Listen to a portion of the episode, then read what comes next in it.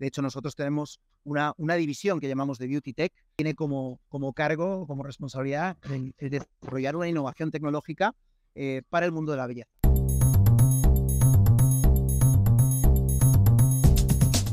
Hola a todos y bienvenidos a POS Stocks, el primer podcast de gran consumo en España, aunque bueno, que el entrevistado hoy no está precisamente en España. Hoy nos acompaña Arturo Pérez Buam, un líder destacado en el sector de gran consumo aquí en, en España, con una carrera que extiende por más de dos décadas. Eh, voy a hacer un pequeño repaso, Arturo, antes de, de invitarte a, a, participar en esta conversación, que tiene que ser una conversación.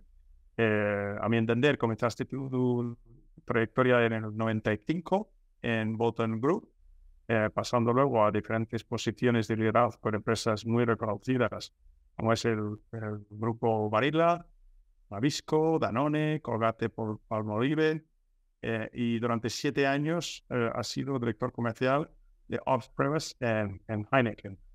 Em, en el 2016 eh, uniste a L'Oréal en Madrid como director comercial de la división de productos de gran consumo y fuiste promovido a gerente general de la misma división en Chile en el año 2019, que es que hemos estado charlando ahora mismo y nos interesa muchísimo que nos sigues comentando. Y ahora, desde julio de este año, te tenemos que felicitar porque, además de gran profesional, eres buen amigo, eh, eres gerente general de la división de, pues, una sopa de letras, honestamente, DPGP-CPD. Ahora nos explicas un poco esto, lo que, lo que significa de L'Oréal, nación de Ceram, comprende Centroamérica, la región andina y diriges operaciones en más de 10 países desde Bogotá a Colombia. Em, tienes una gran experiencia diversa entre muchas empresas eh, a nivel internacional en gran consumo y, estamos encantados de charlar contigo, pues primero como amigo y, y después como gran profesional. Bienvenido, Arturo. Muchas gracias, igualmente. Estoy feliz de estar aquí con vosotros. Tenía ganas ya eh, de poder hablar aquí con vosotros y, nada, contentísimo. Y DPCP significa División de Productos de Gran Público y CPD es Consumer Product Division, en eso mismo en inglés. Em, y CERAN significa que es el clúster en el que estoy ahora, eh, Centroamérica y región andina. Entonces, eh, que lo has escrito fenomenal. Ese es como mi nuevo rol. Son ya dos países pues en general a nuestros oyentes les gusta mucho conocer a la persona detrás del puesto.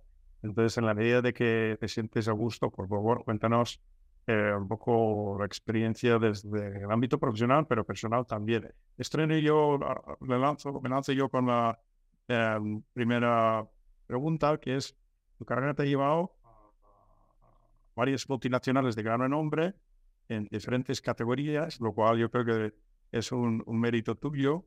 Eh, y nos gustaría que empezaras hablando un poco, hablándonos un poco sobre los retos que has encontrado a lo largo de este recorrido entre diferentes categorías, cómo lo has superado, eh, estos cambios, eh, que yo creo, te digo, tiene mucho mérito, y comente con nosotros también las ventajas y desventajas de una trayectoria como la tuya, variada en comparación con gente que se dedican a centrarse en una única categoría. Bueno, sí, la verdad es que sí, tenéis toda la razón. Ha habido, he tenido la suerte, para mí es la suerte de poder eh, eh, trabajar en distintas eh, categorías, distintos sectores. A mí personalmente, em, lo que os diría es que me ha aportado muchísimo porque me ha permitido conocer, em, francamente, el gran consumo en, profundidad. Bien fuera alimentación, bien fuera bebidas, bien fuera, cuidado personal o, o belleza. Entonces, en realidad todas tienen un nexo común porque la manera de trabajar es muy similar, bien sea estar vendiendo galletas o, maquillaje, pero es verdad que luego cada una tiene su métier, como nos gusta decir aquí en L'Oreal. Cada uno tiene su, su, parte artesana ah, que te aporta y es yo lo que te diría la parte diferencial, el comprender realmente lo que le puedes aportar al cliente y al consumidor, evidentemente en cada una de esas categorías Ah, yo creo que lo hace súper completo. Esa ha sido siempre mi obsesión, es decir, siempre he buscado entender bien la categoría en la que participaba y esa, esa ha sido un poco, yo creo que mi, mi suerte, y la he querido desarrollar casi como si fuera propia desde, desde, desde el inicio, ¿no? Es decir, me daba igual que fuera eh, una categoría u otra, me apropiaba de ellas eh, literalmente, ah, me, las, me las hacía sentir como propias y, realmente las comprendía en profundidad, em, tanto desde un punto de vista comercial, que era probablemente uno de los roles que más, eh, más, frecuentemente tuve, pero también desde un punto de vista de marketing. Estaba obsesionado con conocer las marcas y entender bien qué es lo que buscábamos con cada una de ellas, qué valores queríamos transmitir con cada una de esas Em, y eso es lo que yo creo que me ha permitido el poder comercializarlas em, eh, desde las distintas posiciones y desde las distintas compañías, eh, bueno, pues eh, con toda la fortaleza y fuerza que le, que le puse. Entonces, me siento muy afortunado por haber podido participar realmente en, en todas ellas. Ahora, cada una de ellas ha traído un reto distinto para responder a tu pregunta porque me he encontrado em, con retos propios de, con dos tipos de retos. Los retos propios de la categoría y los retos propios del sector o del mercado. Eh, ah, yo creo que si tuviera que describir eh, eh, por etapas, una primera etapa en la que el retail se estaba desarrollando y las marcas éramos más fuertes, esto ya suena como hace muchos años, entonces teníamos la posibilidad de, realizar cosas que que hoy por hoy no son tan obvias ni tan sencillas. una segunda etapa en la que se consolida el retail y comienza la presencia de, la marca propia. Ah, una tercera etapa donde entras en una, esfera macroeconómica súper positiva que la verdad hacía que cada mes fuera, una aventura, eh, pero en el buen sentido, ah, puesto que lográbamos crecimientos sin, sin parangón. Y eh, una cuarta etapa que muy señalada por una crisis financiera que parecía que nunca iba a afectar al sector de gran consumo por ser un sector distinto, pero nos afectó de pleno y además fue la consolidación de la marca, de la marca propia, con todo lo que eso supuso. y después eh, una, una, fase para mí ya internacional, ah, donde he vivido crisis eh, internacionales, mm, locales, de, niveles ya de pandemia, Ah, donde también ha habido que cambiar el paso y la forma de hacer un negocio em, de manera significativa y adaptarte además a una realidad distinta a la que tú estabas habituado. Eh, puesto que evidentemente yo venía de, trabajar en el mercado español, es verdad que tuve una, una, experiencia internacional en el medio, pero siempre centrada desde España, entonces em, fue como, como un, salto, un salto al vacío literalmente ah, y me encontré con, con una crisis eh, monumental de negocio, de país y de salud, con lo cual, o, más bien de pandemia global. Eh, entonces eh, fue como todo un reto. Entonces yo, yo, definiría las distintas etapas, la, buena suerte de haber trabajado en las distintas categorías y conocerla, y por otro lado, las, las distintas etapas que, que hemos em, que he podido vivir en, en todos esos eh, sectores, de alguna manera también condicionado por lo que estaba pasando a mi alrededor. Y em, ahora, ¿cuál dirías que en el sector de la belleza, pues cuáles son los atributos que hacen esta categoría particularmente emocionante eh, para ti? ¿En, belleza? Sí, en belleza particular.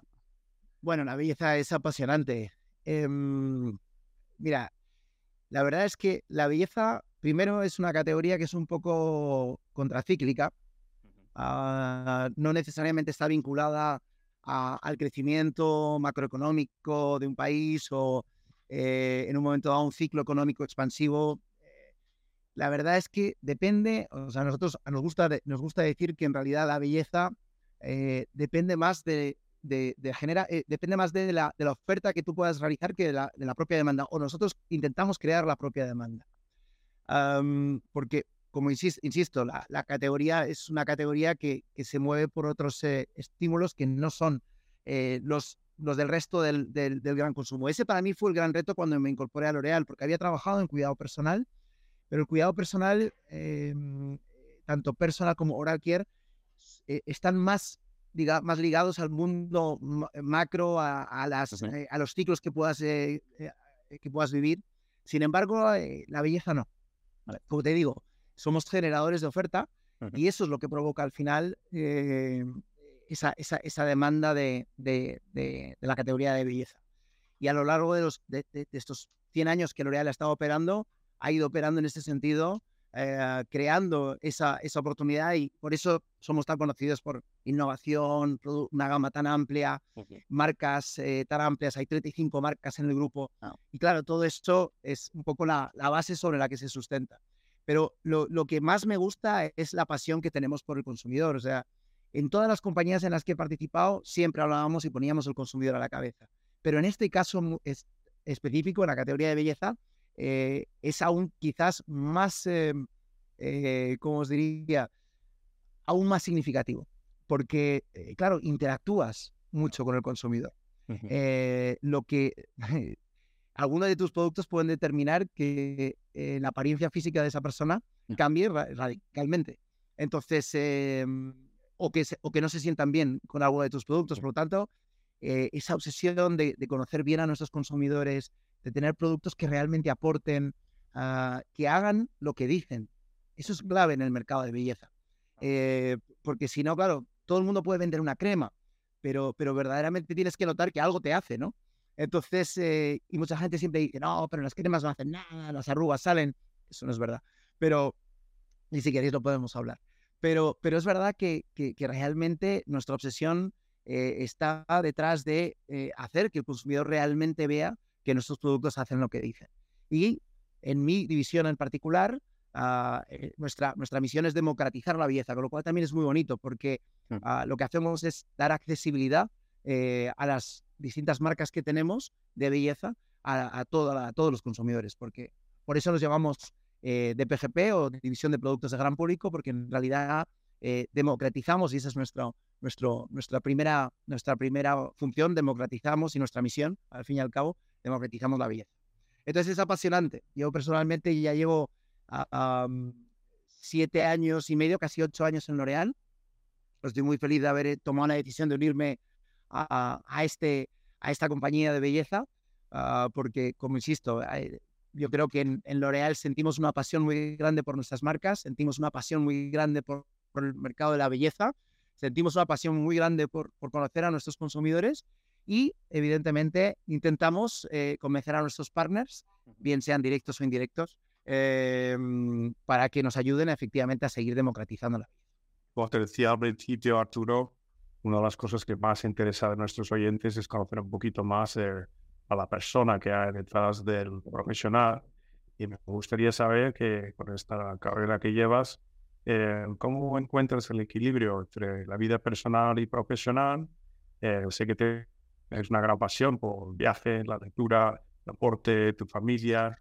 Cuéntanos un poco cómo se compatibiliza todo esto y cómo la parte personal crea el, el líder a nivel profesional. ¿Cómo está todo la relación? Bueno, está absolutamente relacionado. Eh, yo tengo la suerte de poder decir que mi familia me ha acompañado en esta aventura, bien fuera localmente y ahora sobre todo a nivel internacional. Llevamos seis años casi, no, cinco años eh, y un poquito, cinco años en, fuera, de, fuera de España, cuatro años y ocho meses creo son. Sí, cuatro años y ocho meses. Entonces, sin el apoyo de mi familia, sin el apoyo de mi mujer, esto sería absolutamente imposible. Entonces, eh, eh, sí, me esfuerzo a equilibrar. No es fácil, no es fácil, os lo debo de reconocer. Eh, primero porque vivimos en L'Oreal lo vivimos todo muy intensamente. Nuestra división es muy conocida por ser súper intensa, pero estamos obsesionados, te diría, con hacer que todos nosotros en L'Oreal ah, podamos, eh, todos los colaboradores podamos eh, verdaderamente equilibrar nuestra vida personal y profesional. Y yo hago un esfuerzo importante por hacerlo, eh, evidentemente contando con el apoyo de mi mujer que, que me, que me ayuda muchísimo a, que, a que eso pueda, pueda suceder, porque evidentemente entre semana pues la dedicación es, es total a sacar adelante el reto que tenemos por delante y hago todo lo posible para que eh, pues llegar a una hora en la que pueda compartir al menos el final del día eh, con mi familia y el fin de semana es imperdonable, es decir, eh, sí o sí ah, estoy con mi familia, bueno, fines de semana, festivos, pero yo creo que si te organizas bien, eh, y, ese siempre es el reto. Yo creo que si te organizas bien, siempre puedes eh, buscar ese momento para trabajar y buscar evidentemente el momento para estar con tu familia. Eh, mi mujer, que efectivamente ha estado trabajando hasta, hasta que vinimos a, hasta que fuimos a Chile, eh, entiende muy bien cómo funciona el mundo de las multinacionales y eso yo creo que también nos ayuda a que ella, pues, evidentemente sea más comprensiva. Eso no quiere decir que sea perfecto, porque para nada es el caso, ah, pero intento compensar los momentos eh, adicionales que invierto en, el trabajo con los festivos, eh, vacaciones, con pues un poco lo que decías, viajar, eh, momentos de familia únicos. Ahora, pues estoy aquí ahora en Bogotá, ahora estoy yo solo, ellos están de vacaciones en España, pero dentro de una semana y media espero estar por ahí y evidentemente dedicarles mi, plena atención para que disfrutemos también de dos semanas de desconexión antes de volver a Colombia y mm, para todos en realidad iniciar, aunque yo ya la estoy iniciando, pero bueno, para todos juntos iniciar una nueva etapa que, que, creo que va a ser eh, muy relevante, un poco por, por, por, ya ser la consolidación de nuestra, de nuestra expatriación, ¿no? Eh, porque ya seguiría la segunda misión en, en, en esos ocho años. La verdad es que he tenido la suerte de poder decir que he tenido tres misiones muy bonitas en, en L'Oreal en, en, estos ocho años prácticamente, entre, entre España, Chile y ahora esta región andina, desde, desde Bogotá, pero, con, con, pero viviendo con pasión, pues eso, eh, Perú, eh, Ecuador, ah, la misma Colombia, Panamá, todo Centroamérica, Bolivia, Paraguay, Venezuela. En realidad son muchos países y es, es muy bonito porque, en fin, lo hablaremos después, pero eh, es una mezcla de culturas y de, y de desafíos que, que, lo hacen muy interesante. Entonces, bueno, eso también, debo deciros, que, que, creo que es, es una etapa, es algo bueno, que te ayuda mucho también a equilibrar. El hecho de estar fuera eh, de tu país, al final te obliga a estar más en familia.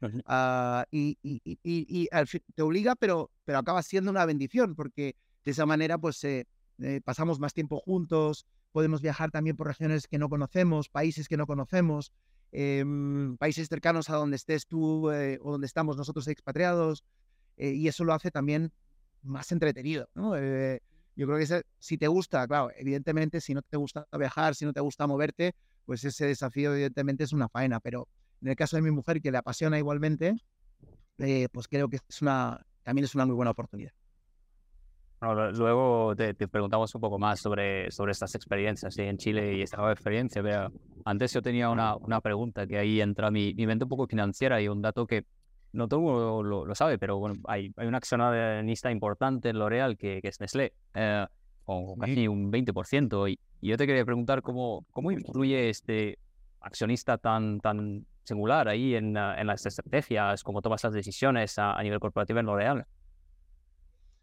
Bueno, sí, es una noticia que la gente no conoce mucho, eh, pero es porque realmente eh, son eso, eh, inversores financieros. No, no, participan de la estrategia, forman parte del consejo, evidentemente, pero la estrategia está delimitada por la propia L'Oreal.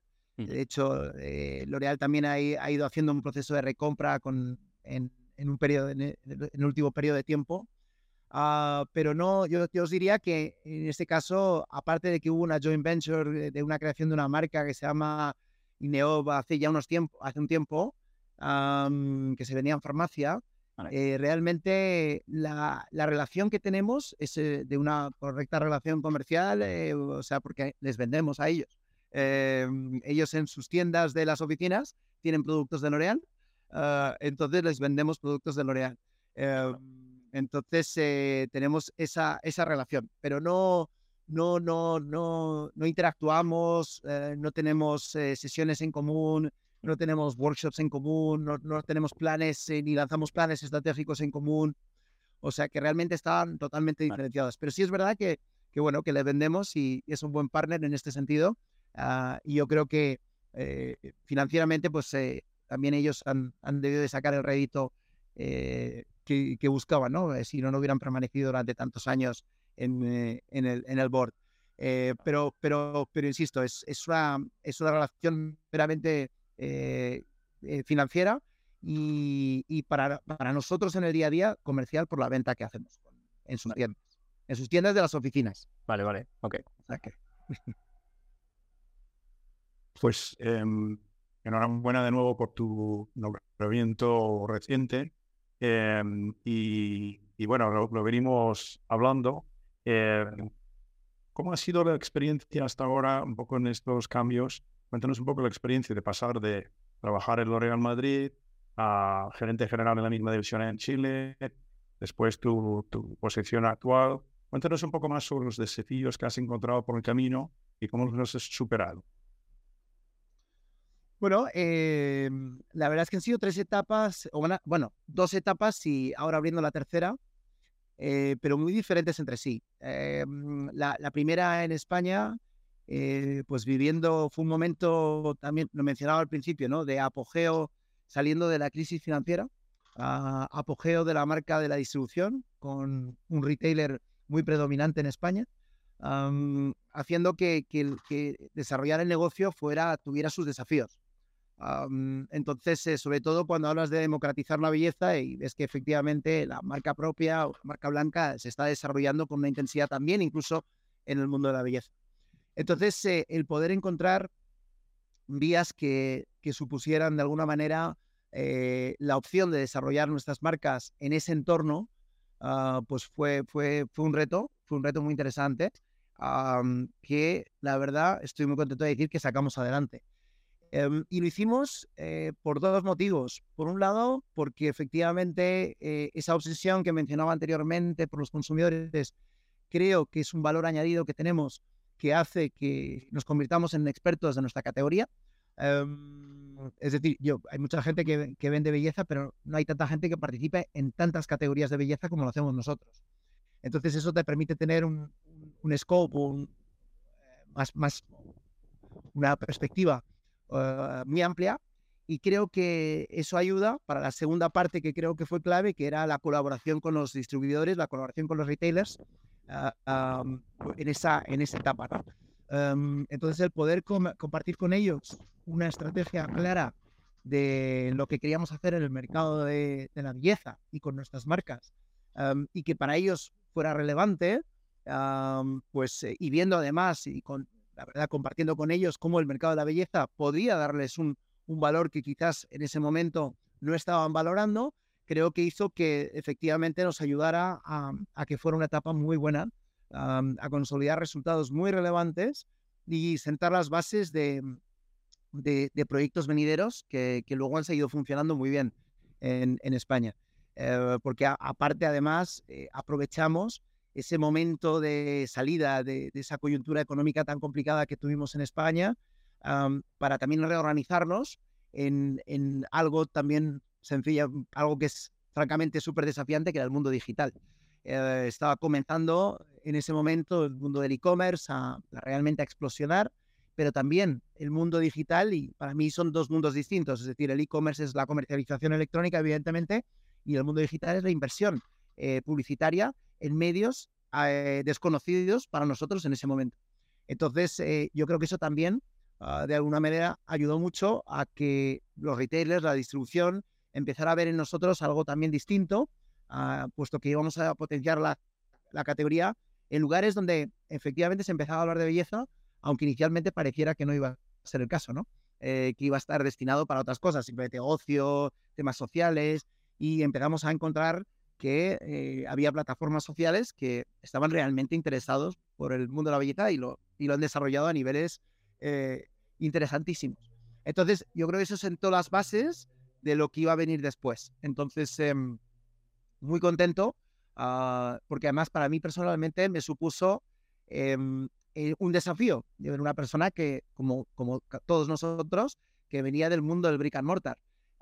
entonces, el tener que digitalizarme pues eh, era un reto ah, y eh, lo hice. Además tuve la suerte de participar, hice un máster en marketing digital eh, con el ISDI.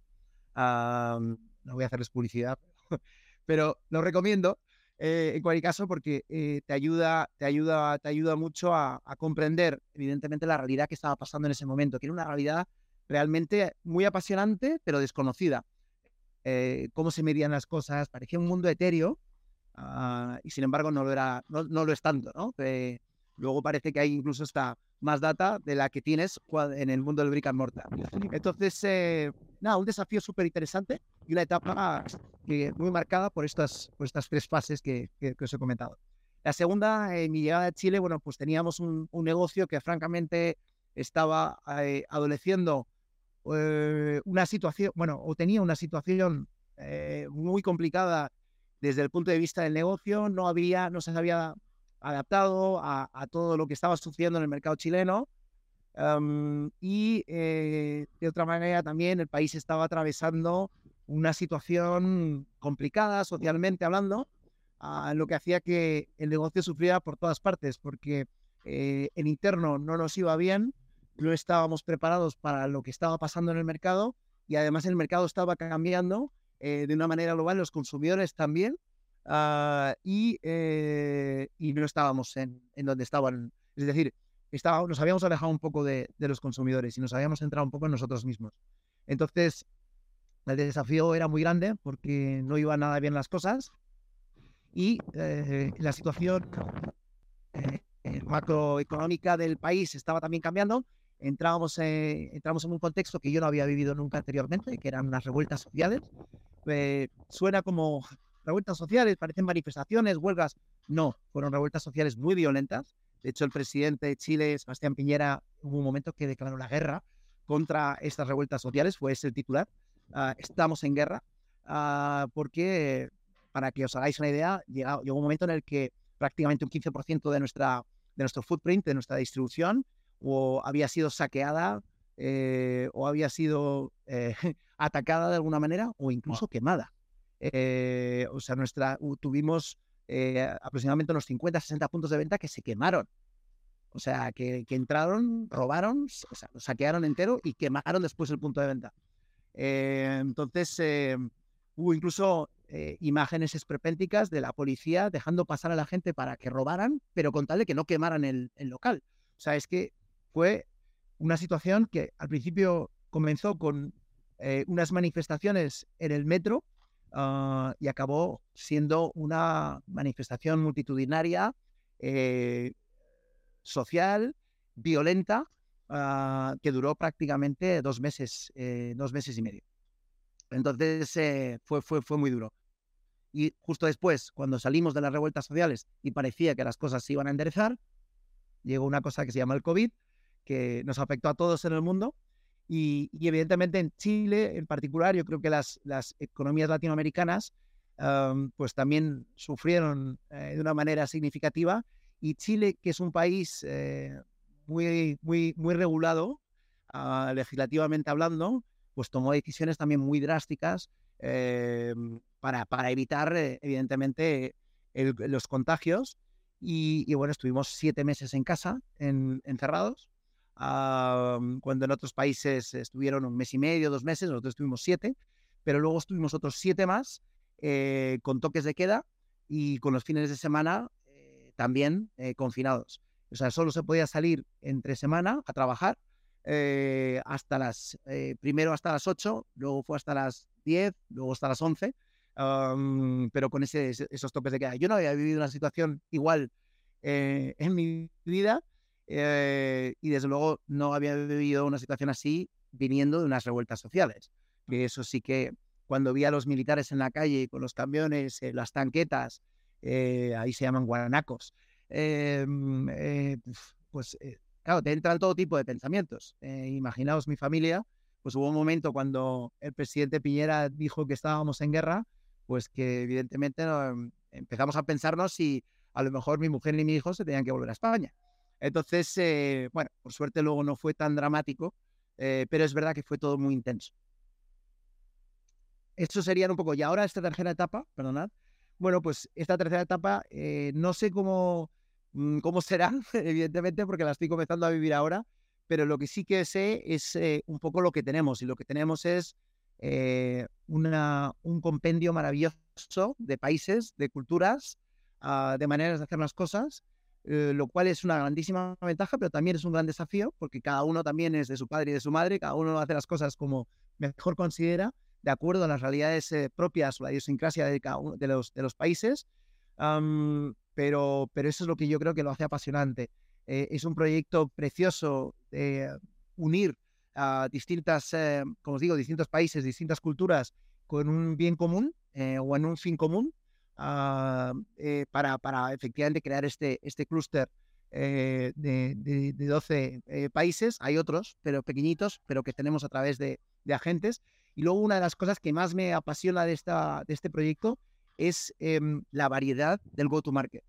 Es decir, eh, de nuevo, me complementa en todo lo que he hecho porque me aporta una nueva experiencia el, el compaginar en un mismo rol eh, la distribución directa, la distribución indirecta, el e-commerce, el door-to-door, em, eh, el, el, deep trade, el, el, mayoreo es también significativo en algunos países, el door to door, que era algo desconocido hasta que yo llegara a, Latino, hasta que yo a Latinoamérica. Es decir, el Avon Llama, que es, todo el mundo lo conoce en Europa como eso, o Mary Kay, en Latinoamérica está muy presente. O sea, eh, tiene un peso, por ejemplo, en, mi clúster de, casi un 30% del mercado. entonces es, es, bien, es bien significativo. Entonces, eh, el cómo competir en ese entorno con un go-to-market tan amplio, creo que es algo eh, realmente especial. Entonces, y divertido muy, muy, muy divertido. Entonces, de nuevo, complementa un poco a todas mis etapas anteriores y, francamente, pues, me encanta el poder decir que conozco muchas categorías y con este proyecto ahora voy a poder decir que conozco eh, diversísimos go-to-markets, eh, no solo a nivel local, sino a nivel también internacional, ¿no? Entonces, eh, te da una variedad, una, una variedad de conocimiento em, en términos de, de de comercialización de, marcas e, y de negocio muy, muy, muy amplio. Y en, entrando en esta nueva etapa, ¿cuál es un poco la filosofía que, que tú tienes como directivo o, algún gran mensaje que, que llevas a, esos equipos tan eh, diversos eh, geográficos? Bueno, para, mira, estamos eh, aprovechando esta, esta llegada mía para, para, para, desafiar un poco el status quo y si hay un mensaje es crear una unidad de equipo. Es decir, eh, bueno, tenemos nuestro, nuestro propio logo, eh, pero la gente no sé si lo va a comprender. Entonces, eh, es crear una, una, verdaderamente una unidad de equipo, porque el riesgo que corres en, un, en un contexto como este es que evidentemente tienes pues, realidades distintas, equipos muy variados, equipos que, que tienen o están adaptados a las realidades de sus países y no necesariamente a las necesidades que pueda tener un momento del clúster. Entonces yo creo unidad de equipo y eso entraña muchas cosas, es decir, eh, la unidad de equipo no solo es un, tópico, sino que en este caso es cómo trabajamos de manera alineada, cómo trabajamos juntos, eh, los distintos desafíos que tenemos en, estos go-to-markets tan, complicados y tan diversos, eh, o tan desafiantes y tan diversos, y la información, el, cómo trabajar la información tan variada y que todos, además, en, da igual que estemos en Panamá, en Perú, en Ecuador o en, o en, o en Colombia, eh, que nos, nos, llegue, que llegue la información de manera clara, eh, que nuestros objetivos sean claros para todos, independientemente de dónde están. Entonces, para mí esa unidad va a ser lo más relevante. O sea, si, eh, si hoy por hoy tuviera el equipo delante y estuviera hablando con ellos en vez de con vosotros, lo que les diría es efectivamente unidad, unidad y unidad, porque es la manera de, de, sacar adelante esto. Y comprensión, comprensión de las realidades de cada uno. Eh, al final, eh, otra de las cosas bonitas de este rol es que tienes que realmente escuchar las necesidades de cada uno. Porque aunque tú tengas un objetivo de crear una iniciativa, em, hay una realidad imperante ah, que ha estado eh, prevaleciendo durante los últimos 20, 30 años. Entonces, no puede llegar aquí, además, un español Em, eh, que, de repente, pues, oye, desafía todo el status quo sin entender bien lo que está pasando. Entonces, escuchar bien para poder contextualizar y ver cómo los objetivos que tenemos como unidad de negocio eh, pueden de alguna manera ayudar a que efectivamente em, se unan eh, y que se sientan parte de esos objetivos comunes es clave. Entonces, sí o sí, unidad y escuchar para poder contextualizar em, y ver si hay efectivamente la oportunidad de tener objetivos comunes en esta nueva unidad de negocio que estamos, que estamos, estamos creando. Arturo, has hecho hincapié un par de veces sobre diferencias y diversidad de mercados. Em, Cuéntanos mm, algo que te ha sorprendido en términos de diferencias entre expectativas y preferencias que observas entre consumidores en España, por ejemplo, y los mercados que llevas en Cerrado. Algo, algo que te ha sorprendido de verdad. Y luego esto cómo ha influido en tu estrategia. Bueno, eh, varios temas. La, verdad, la, mira, lo primero es que efectivamente el mercado de belleza ah, en, Europa eh, y en España en particular está muy, está, mucho más, está muy desarrollado. No diría mucho más, está muy desarrollado. y eh, cuando hablo de, la, de que está muy desarrollado, eh, yo creo que significa en este caso que hemos podido transmitirle a los consumidores la oportunidad de valorizar a través de la categoría. Es decir, ¿cómo lo explicaría de una manera? el mercado en España se ha ido desarrollando y eh, eso ha permitido a la vez desarrollar el mercado de la belleza. Con lo cual los gestos o los productos que eh, los consumidores eh, en España o en Europa están utilizando se están cada vez sofisticando más. Y esto te permite crear valor añadido y una valorización súper interesante. En Latinoamérica el mercado de belleza también está muy desarrollado, pero todavía no al nivel de sofisticación eh, de otros mercados. Para que os hagáis una, idea, en, Asia, eh, una consumidora promedio en cuidado de la piel podría estar utilizando 12 a 14 productos. En Latinoamérica utilizan 5 o 6. entonces, todavía hay mucha oportunidad de seguir sofisticando el mercado de belleza en Latinoamérica. Yo diría que esa es una de las grandes diferencias entre Europa eh, Asia o Estados Unidos y Latinoamérica. Em, la segunda cosa, evidentemente, es que el, el, GDP, el Producto Interior Bruto de cada país, también influye, evidentemente, en esa sofisticación, porque em, no, no, pueden, no, no, es lo mismo la capacidad de, de, consumo que, tienen en Europa que la que tienen en Latinoamérica. Por lo tanto, una división como la nuestra, que se llama consumos de consumo, eh, perdón, productos eh, de gran público, eh, pues de nuevo tiene ante sí una gran tarea y una grandísima oportunidad. Efectivamente, si queremos democratizar belleza y ser coherentes con nuestra propia misión, Latinoamérica, evidentemente, es una, una, oportunidad clara para, para, hacerlo. Entonces, em, tenemos que ver cómo dentro de los parámetros que disponemos macroeconómicamente hablando, podemos efectivamente contribuir a sofisticar la categoría de belleza y a democratizarla a la vez eh, para que sea accesible para todos nuestros consumidores y consumidoras. Y el tercer tema que también creo que es muy significativo y la diferencia con, con, Europa eh, es la marca propia. Eh, yo creo que en, Europa estamos muy obsesionados con la marca propia y lo que ella misma te aporta. Yo creo que hay una, una buena relación calidad-precio Em, pero en Latinoamérica, eh, en este sentido, no es, no es esto tan relevante. Es decir, yo creo que hay una mayor inclinación a, a, creer en, en, lo que la marca te puede aportar eh, y no necesariamente solo las marcas. Existen, evidentemente, y se están desarrollando y en esta coyuntura eh, que estamos viviendo inflacionista, evidentemente tienen un caldo de cultivo magnífico para seguir desarrollándose, ah, pero aún con ello, uh, yo creo que los consumidores todavía, y es algo que es una responsabilidad que nosotros tenemos que mantener bien, siguen creyendo en, lo que las marcas pueden aportarles y efectivamente siguen creyendo en que las marcas hacen lo que dicen. Entonces yo, esto es una, yo, os diría que es un desafío y una, em, también una, una misión, ¿no? Que de alguna manera tenemos, eh, una responsabilidad que tenemos los, los fabricantes de seguir efectivamente haciendo o que nuestras marcas signifiquen o sean algo relevante eh, para los consumidores latinoamericanos. Eh, y eso es algo que me, que me encanta, ¿no? El, poder convencerles de, que efectivamente nuestras marcas eh, tienen un valor añadido y hacen lo que dicen. Entonces, es, una, es una responsabilidad, pero que asumimos con, con, mucha, con, mucha, con mucha pasión. Oye, yo antes estabas hablando de modelos comerciales un poco diferentes. hay eh, algunas peculiaridades, no sé, hablando de Chile, quizás otro mercado de, algún algunas características del trade que, que nos quieres eh, transmitir.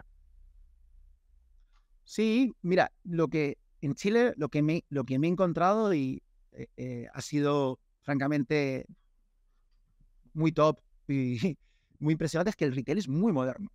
Es decir, mucha gente cuando, cuando piensa en Latinoamérica piensa en, en, los changarros, en los, mom and pops, en las pequeñas tiendas, que por cierto son muy relevantes también.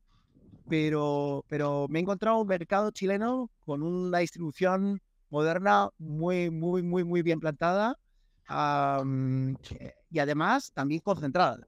Es decir, eh, casi todo en Chile se ve por tríos. entonces hay siempre tres grupos que manejan o tres tipos de retail por canal que, eh, que, son los predominantes, bien sea food, droguería, perfumería, eh, farmacias. siempre hay como tres grupos relevantes, ¿no? Entonces está, está como muy concentrado y hay una distribución también tradicional, eh, pero eh, también bastante, bastante moderna. Yo creo que eh, la distribución tradicional ha sabido adaptarse al paso del tiempo ah, y tienen un modelo híbrido entre distribución propia y mayoreo y, y retail propio ah, bastante, bastante, bastante interesante. Entonces, yo creo que ahí cualquier persona que, que, vaya a Chile y, le, le guste el mundo del gran consumo se va a encontrar un poco en su salsa, porque eh, es un, retail que, evidentemente tiene muchas ganas además de desarrollarse. Eh, hay una cultura de emprendimiento muy fuerte en, en, en, líneas generales, yo diría en Latinoamérica. Es decir, hay una cultura de emprendimiento que, que llama poderosamente la atención. es, tú vas a Estados Unidos y, el emprendimiento se respira por los cuatro costados. Bueno, pues en Latinoamérica también. Eh, y, y, si, y si no solo es emprendimiento per se, también hay una mentalidad de emprendimiento muy, muy, muy fuerte. Entonces, eso también ha llevado, por ejemplo, en, en Chile nos ha llevado a tener colaboraciones con el retail francamente muy buenas. y eso también lo destacaría. Es decir, eh, el, el, poder alejarnos de la, de la negociación dura, complicada que hemos vivido en Europa en tantas instancias, ah, a tener una situación de desarrollo, de, de, comprensión de las realidades y las problemáticas de cada uno, que eso me ha parecido, me ha, llamado poderosamente la atención, ¿no? Eh, claro, también es verdad que estábamos viviendo un momento, una coyuntura que era bien particular. Las revueltas sociales por un lado, la pandemia por otro, y eso también llamaba o pedía a gritos que hubiera una mayor colaboración. Claro. Pero incluso antes de las revueltas, que tuve la suerte de, de, estar nueve, diez meses antes de que comenzaran las revueltas, ya empezamos a tener una, una, una distribución que estaba colaborando de una manera muy significativa. Si hubiera un mensaje a, a nuestros queridos partners de la distribución, yo creo que, eh, que, que, pudiera mandar sería el que de verdad juntos podemos de verdad crear valor.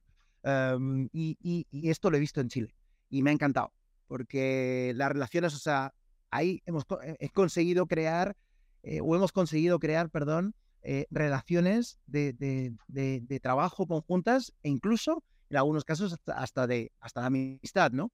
Entonces, también quizás la intensidad que hemos vivido, pues también ha ayudado a ello. Pero, pero en cualquier caso, mm, ha sido bien significativo. Entonces, eh, una experiencia en ese sentido maravillosa. Y, el, y, la distribución en, en, mi nueva, en mi nueva misión es, es, una, es una distribución súper variada.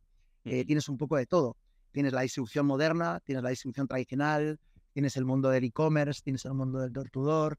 Eso, y eso, de nuevo, eh, lo que estoy viendo es que hay muchísimas ganas de colaborar Em, y de nuevo, eh, hay sobre todo una pasión que empiezo a sentir, da igual el mercado en el que vaya, por el, por el mundo de la belleza. O sea, yo creo que eso sí que es significativo. Que en un supermercado este, estamos reabriendo Ecuador con, con, nuestra marca Maybelline y, eh, bueno, ya está abierto de facto. Ah, y tenemos ahí a partners de la distribución, en supermercados, que están deseosos de tener la marca ¿no? y de desarrollarla. Estamos hablando de supermercados. Eh, bueno, pues eh, que quieren vender maquillaje. Entonces yo creo que hay una evolución.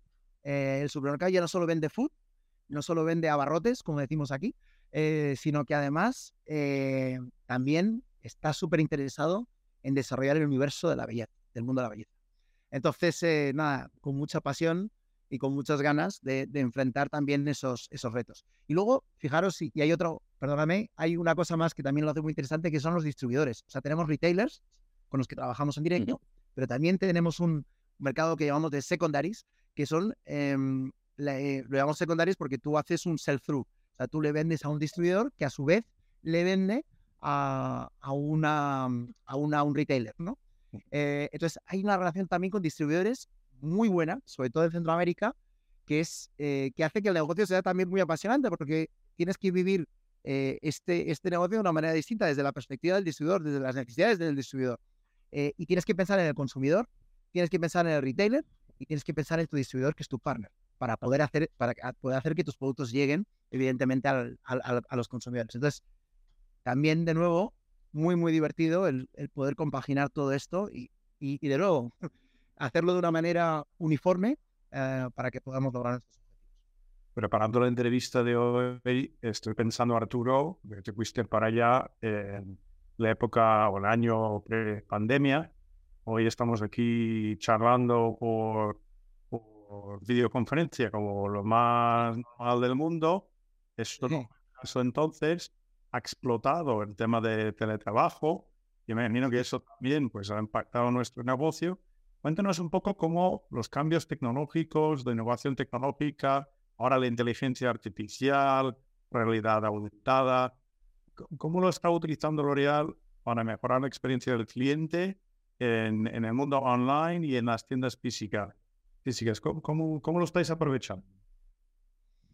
Bueno, yo, yo os a decir que L'Oreal es una compañía que supo subirse al tren digital eh, ya hace muchos antes de que fuera una super tren, eh, una super tendencia, perdón, uh, pues L'Oreal estaba ya metiéndose. Yo creo que nuestro CEO en aquel momento, Jean-Paul Agon, eh, fue un visionario ah, porque efectivamente y de manera muy decisiva hizo que la compañía entrara en, el mundo digital de pleno, ¿no? Ah, no solo pensando en el mundo del e-commerce, sino efectivamente pensando en lo que podría llegar. Ah, entonces, eh, como efectivamente hoy, pues el, chat GPT que tan de moda está, la inteligencia artificial, etcétera, etcétera.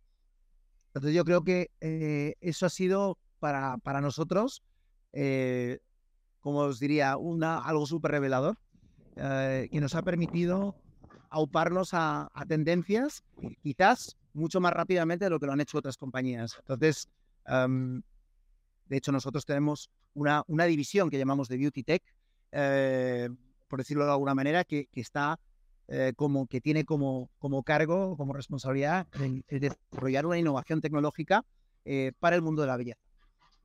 por ejemplo, nosotros ya hace muchos años, pues una de las cosas que se desarrolló fue la, realidad virtual, para que tú pudieras probarte nuestro maquillaje en un sitio web. Es decir, que te metieras eh, y efectivamente dando, dando acceso a, o permitiendo que tuvieras acceso a la cámara, ah, podías probarte distintos tonos de, puedes probarte, de hecho, distintos tonos de cabello, distintos tipos de rubor, de barra de labios, máscaras incluso. Ah, entonces, hace que evidentemente sea mucho más significativo el, la experiencia eh, digital, ¿no? El, navegar en una página web para comprar cualquier abarrote, pues eh, tiene la experiencia que tiene. Eh, nosotros además te aportamos esa experiencia, que ojalá siempre sea buena, y además opciones como la, la virtual. Luego, yo creo que también algo que supimos entender bien era los nuevos medios digitales, las nuevas plataformas sociales. O no tan nuevas ya. Em, eso también fue muy significativo. Ah, nuestras inversiones tradicionalmente estaban siempre en medios tradicionales. Hoy por hoy, el split eh, os sorprendería. Estábamos hablando de splits mayoritariamente eh, digitales y mucho más reducidos los, los tradicionales. Entonces, em, yo creo que eso también ah, es, es, muy relevante. Hemos encontrado que la generación de contenido eh, a través de las influencers es un medio para llegar a las consumidoras que también es muy significativo. Entonces el poder estar ahí, pues eh, también eh, es un desafío el cómo hacerlo, ah, porque es un nuevo medio de publicidad. Ah, ya no solo son las, las, impresiones que puedas tener, sino la generación de contenido que puedas eh, eh, de alguna manera eh, compartir y que a la vez sea entretenido, pero también educativo. entonces, ya no vale el, el spot de, de, 30 segundos con 200 mm, GRPs por semana para, para, llegar a, tener un reach de un 80%. Ya, ya no vale esto. Es decir, eh, ya tienes que hablar de, otros KPIs, ¿no?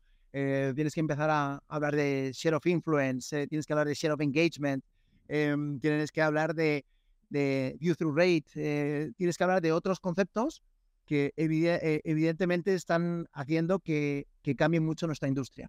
y a la vez yo creo que las, las agencias publicitarias y de medios también están cambiando mucho su manera de trabajar como consecuencia directa de este, de este nuevo entorno. Em, y además, evidentemente, también ha condicionado nuestra manera de trabajar, porque hoy por hoy, pues no sé si gracias a la pandemia o, gracias también a, la tecnología o un poco gracias a las dos, pues podemos tener charlas como, como hoy, pero también trabajar en, remoto, ¿no? Que eso es algo que hace mm, cuatro años era impensable. Es decir, eh, ¿cómo que te ibas a estar dos días en casa o tres días en casa y, solo dos días a la oficina o tres días a la oficina y dos días en casa? Eso era algo como impensable, ¿no? Eh, tú vienes a la oficina y punto. Eh, incluso ibas a la oficina con resfriados. Ahora estás resfriado y no vas a la oficina por miedo a, contagiar a todo el mundo. Eh, entonces, no, yo creo que la tecnología ha cambiado mucho nuestra manera de trabajar. Ah, creo que nos ha abierto una nueva dinámica y, evidentemente nos ha abierto un nuevo canal. no nos olvidemos del e-commerce con todo lo que tiene, ¿no? Ahí los grandes pure players que existen eh, Amazon eh, o, eh, aquí en Latinoamérica Mercado Libre. Entonces, y cada vez también con más, con más fuerza Amazon. Entonces, o Alibaba en, en, en China, ¿no? O sea, otro monstruo.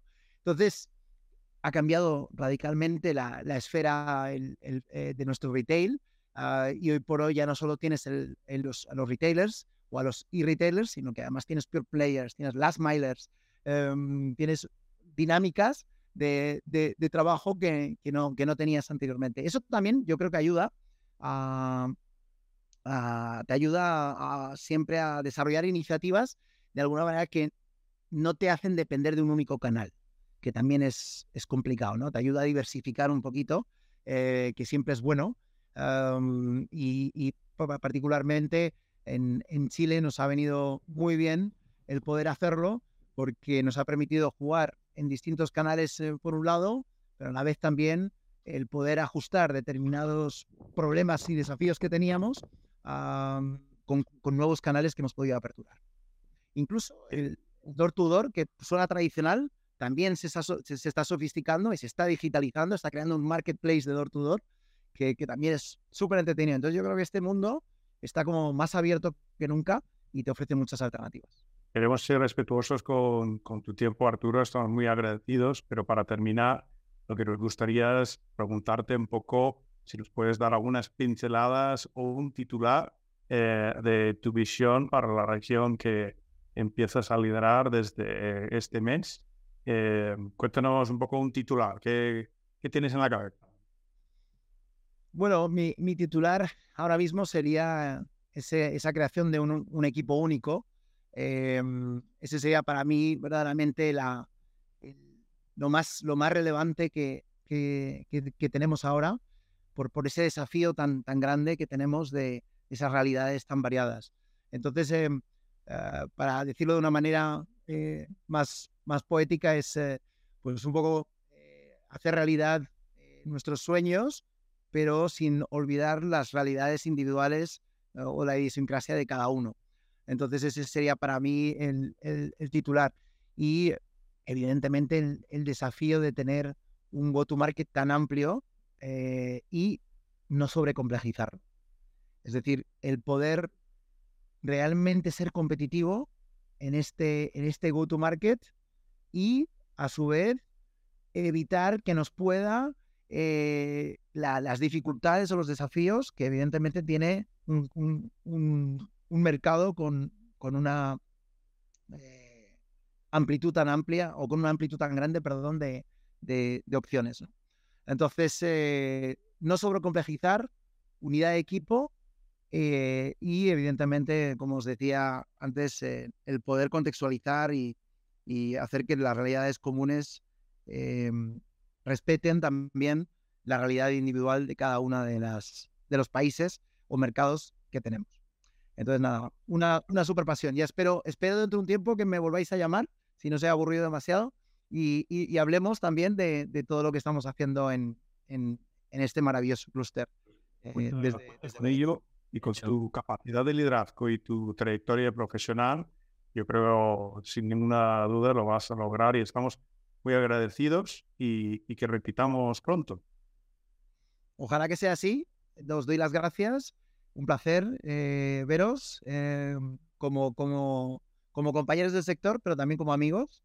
Uh, con muchas ganas de veros. Cuídate, que sea así. Un abrazo. Cuídate. Cuidaros todos. Gracias, Cuídate. Arturo. Un abrazo. Chao. Chao.